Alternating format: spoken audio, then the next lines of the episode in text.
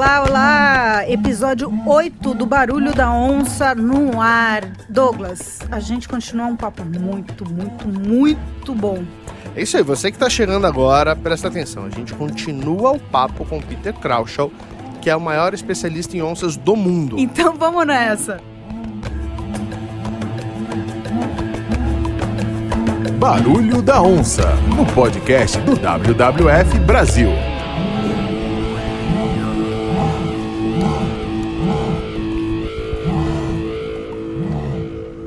Bom, foi tão legal o primeiro episódio com o Peter Kraushaw que a gente já foi emendando aqui no estúdio, né, Douglas? Uma outra conversa. Já vamos abrir o outro episódio com ele, não é isso, Felipe? Você tinha uma dúvida agora. Eu acho que tem uma coisa legal do, que o Peter pode contar pra gente também depois, é da formação do, da criação do Senap, né? O Senap foi um, um, um ramo que porque a gente ouviu muito, do, do a gente ouviu muito Carnívoros do Iguaçu. O Ronaldo falando nos, no primeiro episódio sobre o Senap, mas o Peter estava lá na criação, foi acho que um dos responsáveis, talvez o, o, responsável pela criação do Senap, e como é importante hoje, dentro da esfera governamental do ICMBio, ter uma, um centro de referência como é o Senap, desenvolvendo pesquisa, né, mantendo equipe.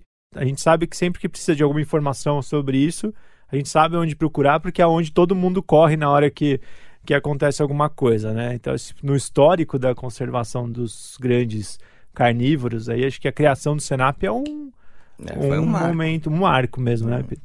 Como é que foi essa história? Como é que foi essa concepção? Bom, o Senap foi criado em, em agosto de, de 94. Eu já tinha vindo dos Estados Unidos, já tinha concluído a, a, parte acadêmica do meu doutorado, tinha terminado o mestrado em 87, segui fazendo os cursos para o doutorado e vim fazer, começar o trabalho de campo no projeto de Iguaçu, uh, que era o projeto Carnívoros de Iguaçu na época, né? Uhum.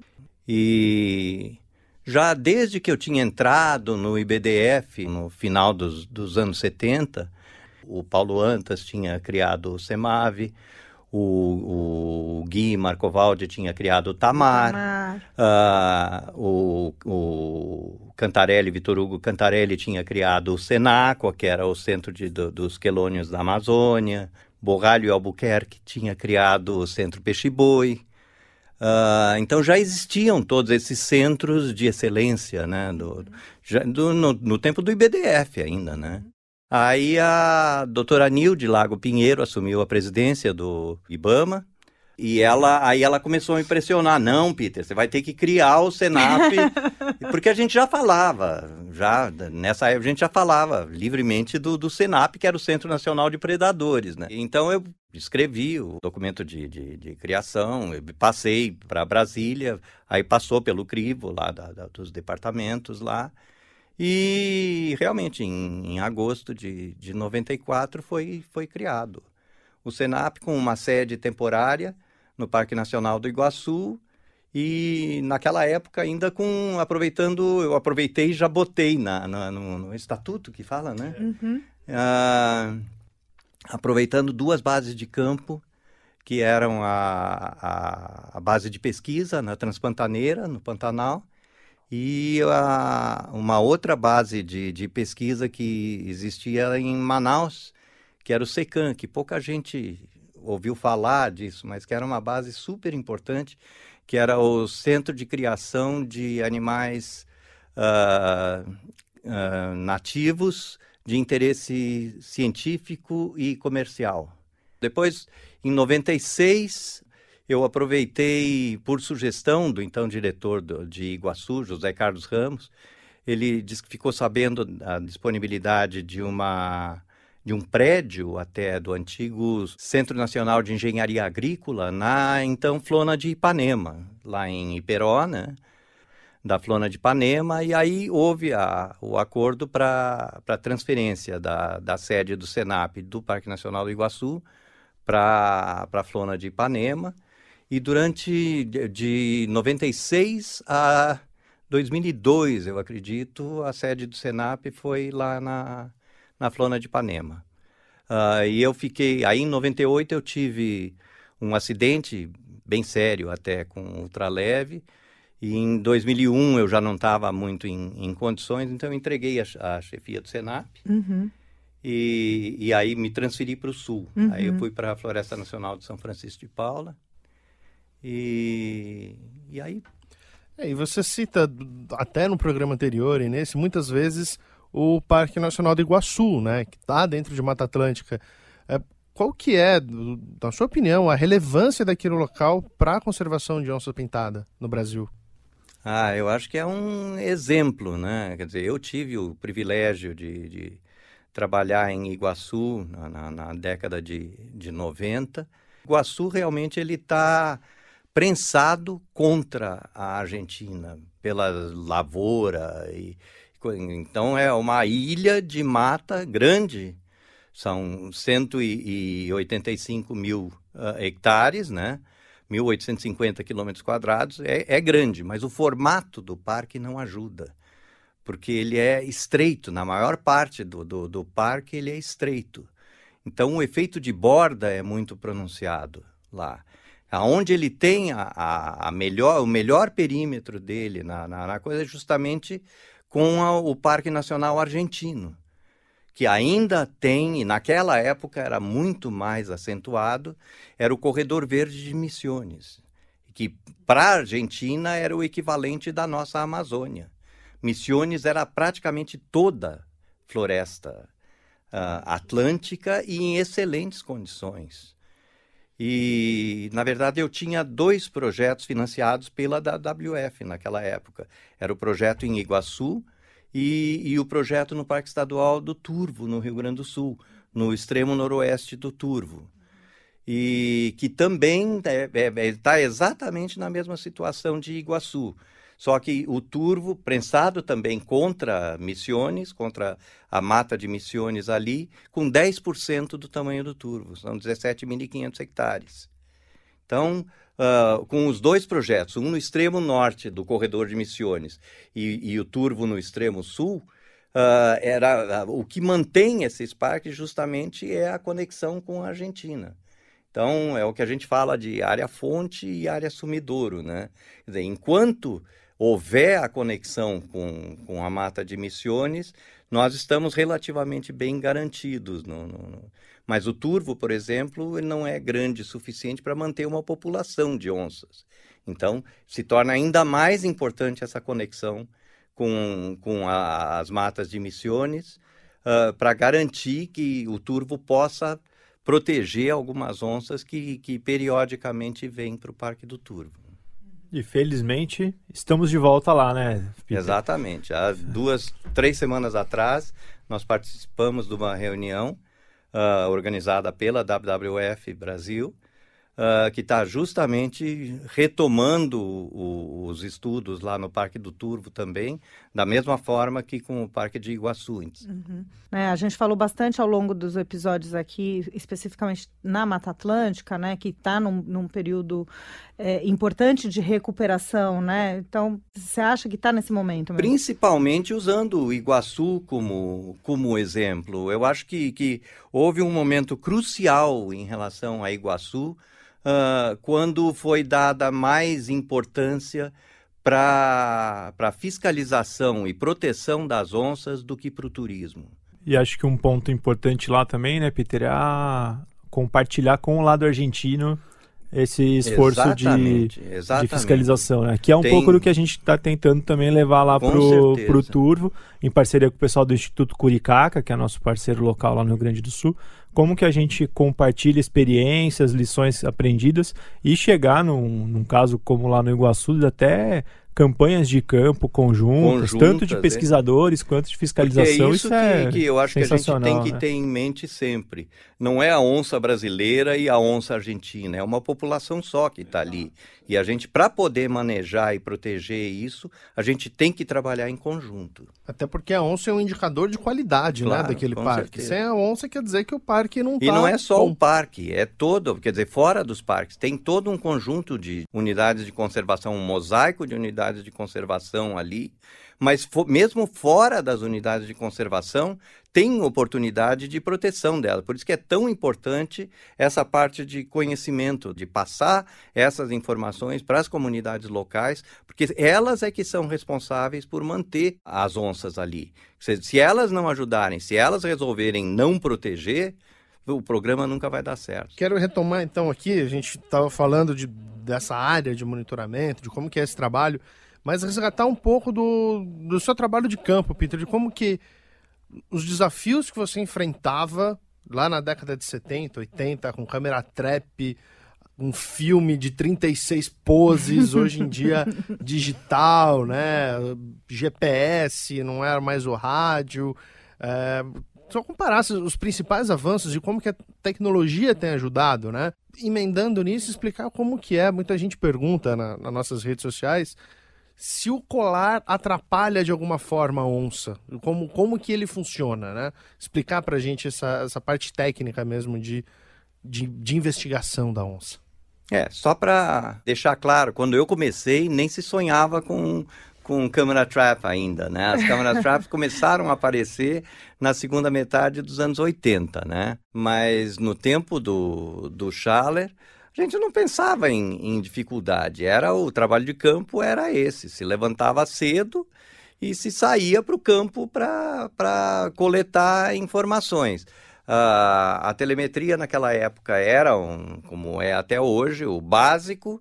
É, o sistema é o colar, que é o transmissor, e, e, a parte de recepção, que é uma antena direcional, com um receptor, que pode estar tá acoplado com um fone de ouvido para diminuir ruído, né?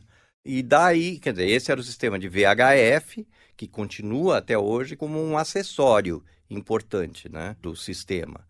Mas naquela época a gente só tinha isso. Então, você tinha que chegar, dependendo da qualidade do equipamento que você estava usando, a menos de 500 metros, um quilômetro, e dependendo da, da densidade da vegetação. Então, dependendo da topografia e coisa, você tinha que chegar mais perto para poder conseguir receber o, o sinal do colar. E quer dizer, era tão difícil você receber o sinal do animal no campo que quando você recebia, você tentava ficar com ele tanto quanto possível.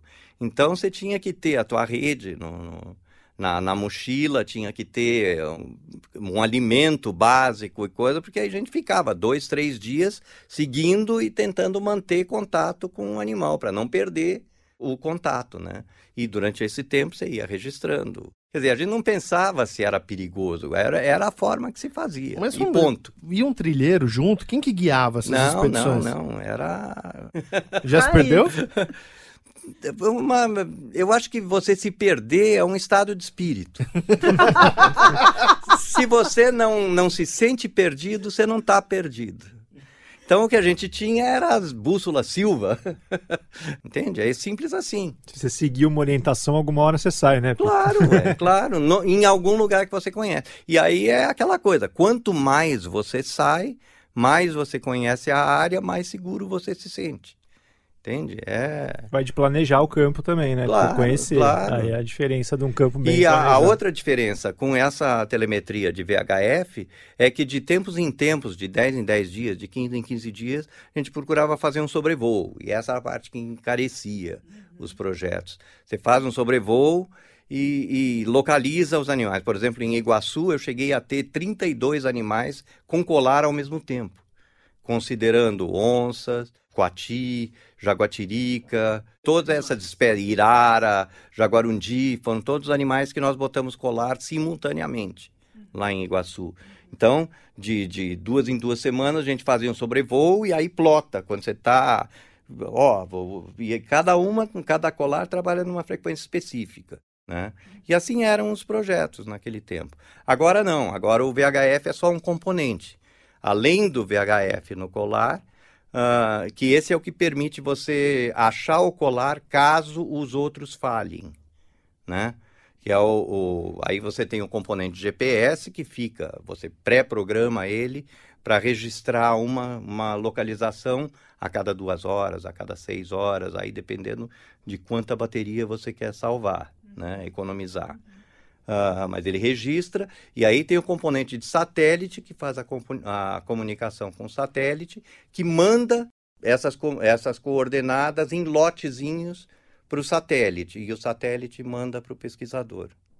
Tá? Então são esses três componentes. E aí, além disso, você perguntou do colar se machuca. É, o, o colar. os Hoje nossos dia, ouvintes mandam. Naquele tempo, você teve, uma vez que você colocava o colar no, no animal, você dependia de recapturar ele para poder tirar o colar, para trocar a bateria ou para tirar caso não quisesse mais estudar aquele animal. Né? Hoje não, hoje, hoje você tem um componente no colar que é o que, que a gente chama de drop-off que foi evoluindo também. Antes você, os drop-offs era você pré-programava ele para ele se abrir através do magneto eletrônico, né? Ah, ligado a um, um, dispositivo eletrônico. Você pré-programava uma hora e uma data específica, não, em tal hora de tal dia, daqui a 14 meses, daqui a 24 meses, ele vai se abrir e vai cair. Uhum. E aí, quando ele cai, ele tem que ter o VHF funcionando para você poder localizar o colar. Né? Mas o período que o animal fica com o colar não tem. Ele é incomodado? Eles são feitos para não interferir no comportamento do animal. Então, claro que existem regras extremamente rigorosas. Ele não pode ultrapassar mais do que 5% do peso do animal. Uhum tá? Não pode ter bordos cortantes ou coisa que, que atrapalhem, que restringam o movimento do animal, tá? Mas fora isso, ele é, é assim, relativamente falando, é como se fosse um relógio de pulso para gente. Quantos animais já passaram por você, enfim, de estudo, de objeto, assim, dá uma média aproximada, né? Que... Quantas onças e quantos animais em eu geral, tenho, né? É, eu tenho isso anotado, mas eu nunca, nunca contei. Nunca contou, nunca teve essa ah, curiosidade? Pode... Eu acredito que mais de 100. Mais de 100 com É, isso assim, assim, de, de colocar colar, né? E de, ah, de tá. monitorar. Uhum. Uh, mas de, de pegar medidas e de, de eu diria que talvez chegue a uns 150, 160. Isso só de onça? Considerando, eu consideraria a parda e a pintada. Que incrível. Ah, uma coisa que faltou eu falar naquela primeira parte foi eh, sobre a, aquela amiga minha que me apresentou pela primeira vez a, as informações de que o George Schaller estaria vindo para o Brasil. O nome dela é Marlise Becker e ela Uh, foi, como eu falei, ela também foi, uh, se formou na, na Unicinos e depois se aposentou também pelo, pelo IBAMA e nós somos amigos até hoje. Ela é coautora daquele, daquele livro que foi amplamente usado uh, por biólogos e, e, por gente que trabalha com, com rastros na, na, em conservação e em estudos na natureza uh, rastros de animais de mamíferos silvestres do Brasil, uh, Marlise Becker e Júlio Dal Ponte. Uhum. Eu queria fazer uma sugestão aqui ao vivo. A gente fazer um Esturra que eu te escuto especial, aproveitar a presença dos dois. Eu tenho várias perguntas e a gente tem recebido várias coisas específicas sobre comportamento da onça, né? Especificamente, assim. Então, solta a vinheta do Esturra. Vamos para um momento especial. Bora! Esturra. Que eu te escuto. Bom, Peter, eu... Eu, eu, eu fui criado numa casa que tinha muito gato. E as fêmeas, quando iam dar cria, elas procuravam um lugar mais diferente, assim, por exemplo, dentro do guarda-roupa, a gente tinha que pôr uma caixinha, ou então ela se escondia dentro do jardim. A onça, na natureza, como que é? Que na hora que ela vai ter a cria, quando vai nascer o filhote, ela faz uma toca, ela tem um ninho? Como que é esse momento para ela? Eu, é, ah, claro que eu nunca vi isso. O que a gente tem são dados através da telemetria que permitem você inferir comportamentos, né? Uh, os equipamentos, os colares que a gente tinha, tinham uma modalidade de pulso que identificavam quando o animal ficava completamente imóvel por mais de duas horas, que é o que a gente chama de modalidade de mortalidade. E isso geralmente é quando o animal morreu ou conseguiu, de alguma forma, tirar o colar Então, aí, a, a, quando você escuta esse sinal, é para você tentar chegar no colar o mais rápido possível. Que no caso do animal estar tá morto, quanto mais rápido você chegar na carcaça, mais informações você tem do que morreu o animal, né? Por que morreu o animal.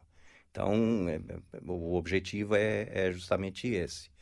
E o nosso, naquela época, era de duas horas, esse período, né? Para ativar o modo de mortalidade. E por duas vezes, com uma fêmea de jaguatirica e com uma fêmea de onça pintada, eu recebia o, o sinal primeiro com uma onça pintada, uh, recebia esse sinal de mortalidade, aí, aí você vai e até chega meio descuidado no, no, no lugar, e aí quando e era uma, uma, árvore caída com umas palmeiras assim, era quase um ninho mesmo, né?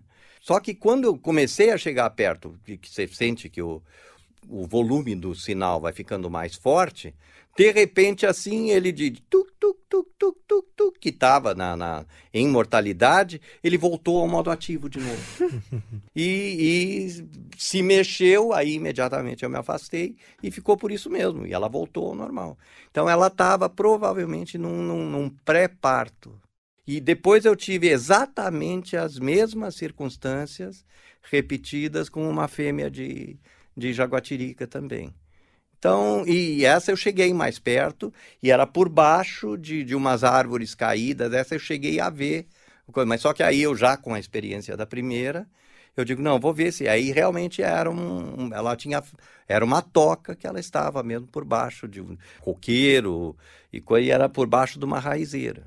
Então, provavelmente é o mesmo é, tipo de comportamento. O filhote do gato, ele nasce cego, totalmente dependente, né? Como, como é nos primeiros dias? É, ela é vai a mesma coisa com leões também. Eles são muito parecidos nesse tipo de comportamento básico assim todos os grandes felinos são muito parecidos né? a onça tem né é também um dos episódios que a gente quer colocar aqui no, no, no, barulho da onça que é a questão cultural a questão ancestral até também né dos povos originários das Américas principalmente tem essa relação muito grande hoje a gente pensando eh, nesse território sem fronteiras, né? Onde a onça está em todos os países, mas ela não vê fronteira. Como você classificaria o estado de conservação da espécie? Preocupante. Ela já foi reduzida a, a menos de 50% da distribuição original dela, né?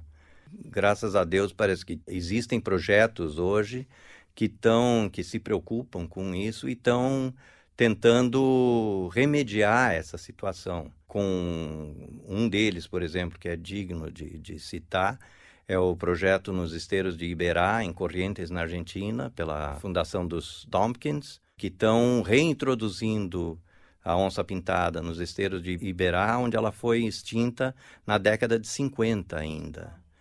E eles estão realmente fazendo a, a lição de casa mesmo, construir um, um recinto muito grande e vão estão pegando animais de cativeiro, estão reproduzindo e esses animais nascidos em cativeiro Uh, ou de um histórico muito longo em cativeiro, não vão ser reintroduzidos. Só as, as gerações criadas, os filhotes criados por eles, né?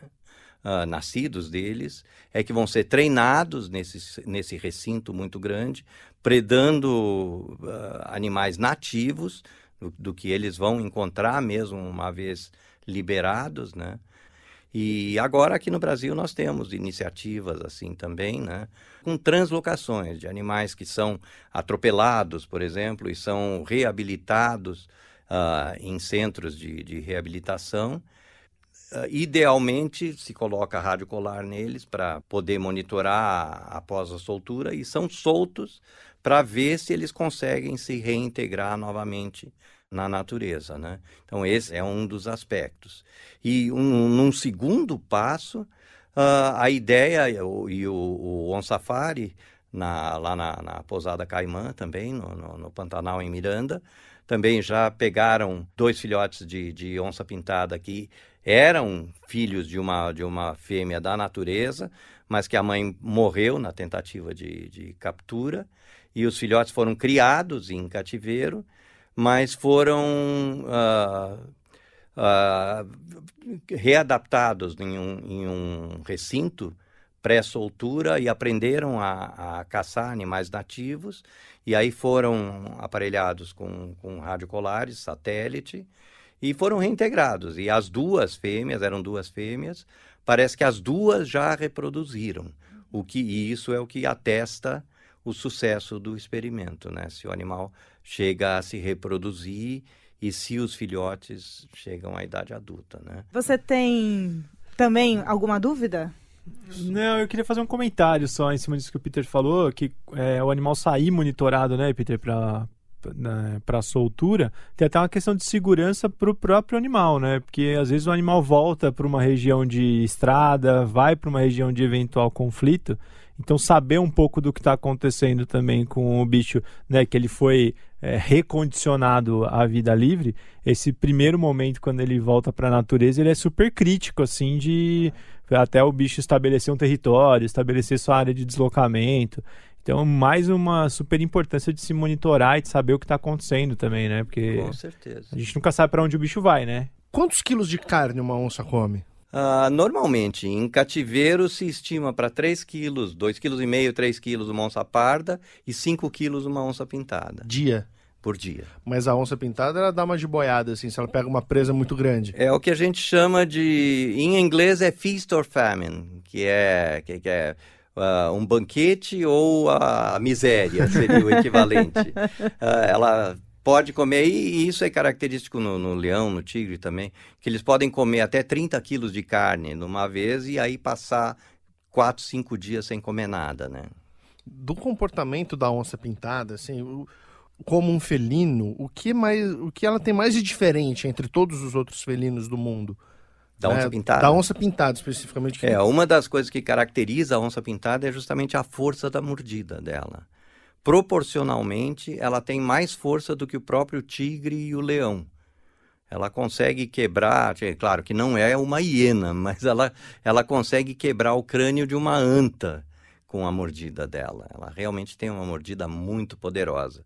Mas é, isso é uma morfologia, mas assim, de comportamento. De o leão a gente sabe que vive com várias leoas, a onça pintada a gente falou que ela é solitária, mas em algum momento ela chega a ficar mais de um dia com outro parceiro? Como isso é, é uma isso? coisa que, que é extremamente curiosa. Eu acho que a partir do momento em que, que agora com, com estudando a, a, o comportamento dela em, em, muito maior detalhe que a, essa telemetria de satélite permite, a gente está, isso mesmo antes disso, a gente já tinha alguns uma dica. Informar umas dicas assim de que, por exemplo, nós temos informações de, de fêmea com filhotes deitadas do lado de uma carcaça, da qual elas estavam se alimentando, e de macho, um macho adulto, uh, vir e dividir a carcaça. E isso já é bem conhecido em tigres, por exemplo, de, de, de fêmea chamar macho para vir compartilhar uma carcaça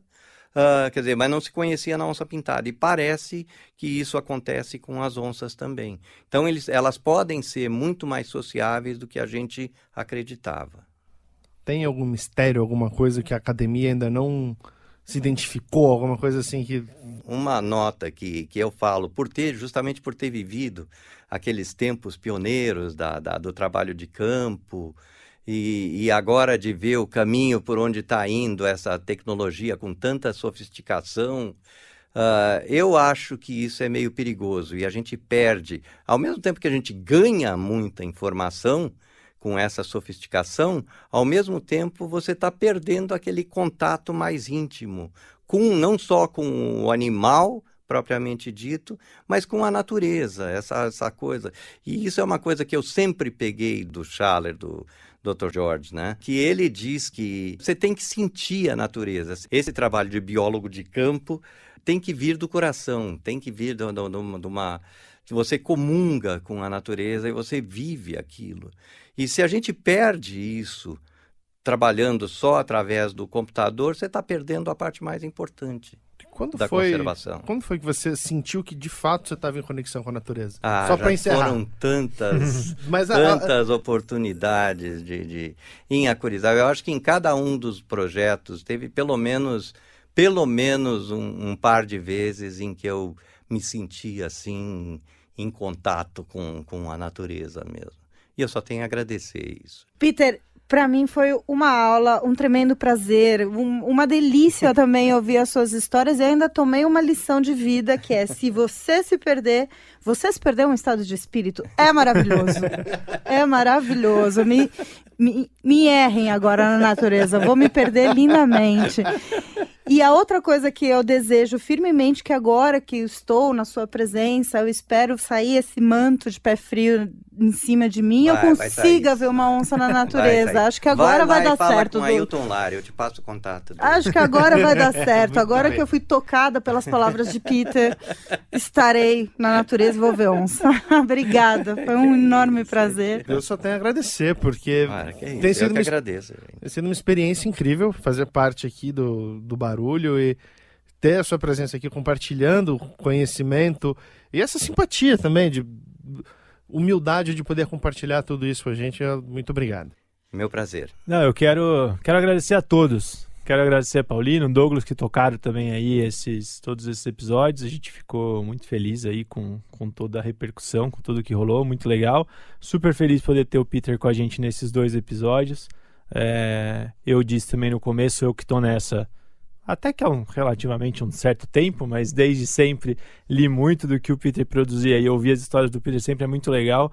E acho que além, né, além de ser assim, o Peter, a gente ouvir histórias de conservação de quem, né, essas mensagens mesmo, né, Paulina, que você falou, é, fazer, e aí, assim, é bom quando a gente se sente parte disso, né, Peter, tipo, de saber que a gente se conecta, saber que a gente trabalha pelo tal do propósito, né, e acho que conservação é isso. E ouvir esse tipo de história, ouvir esse tipo de experiência, a gente motiva a gente também a continuar fazendo o nosso pela onça e por todas as outras espécies e por todos os biomas e por tudo que a gente acredita. Então, super obrigado, Peter, por ter feito parte de toda essa história, não dessa só, só da história do barulho da onça, mas da história da conservação brasileira, né? Que acho que é um país como o nosso tem que ter muitos Peters por aí para a gente conseguir dar conta de tudo que a gente precisa preservar aqui. Então, parabéns e obrigado por tudo mesmo. Eu que agradeço a todos vocês. Barulho da onça. Foi muito, muito bacana essa edição. Simplesmente a gente teve um. Acabou, né, de rolar um, um esturra que eu discuto com Você Não Sabia, com o maior especialista de onça do mundo. Sensacional. Não, e o mais legal é que ele fala a língua deles, né? Literalmente. Esturro ao vivo. Nossa, foi um fenômeno a vinda do Peter aqui pro estúdio, né? Foi, como o Felipe falou, foi uma honra poder participar desse momento aqui. E obrigado para vocês que também estão aí ouvindo a gente. Se você perdeu essa edição, você pode ouvir sob demanda, né? E também a gente recomenda muito a primeira parte dessa conversa, o episódio 7 aqui do Barulho da Onça. É isso aí, gente. Obrigado. Até a próxima. Até a próxima, tchau! No podcast do WWF Brasil, Barulho da Onça.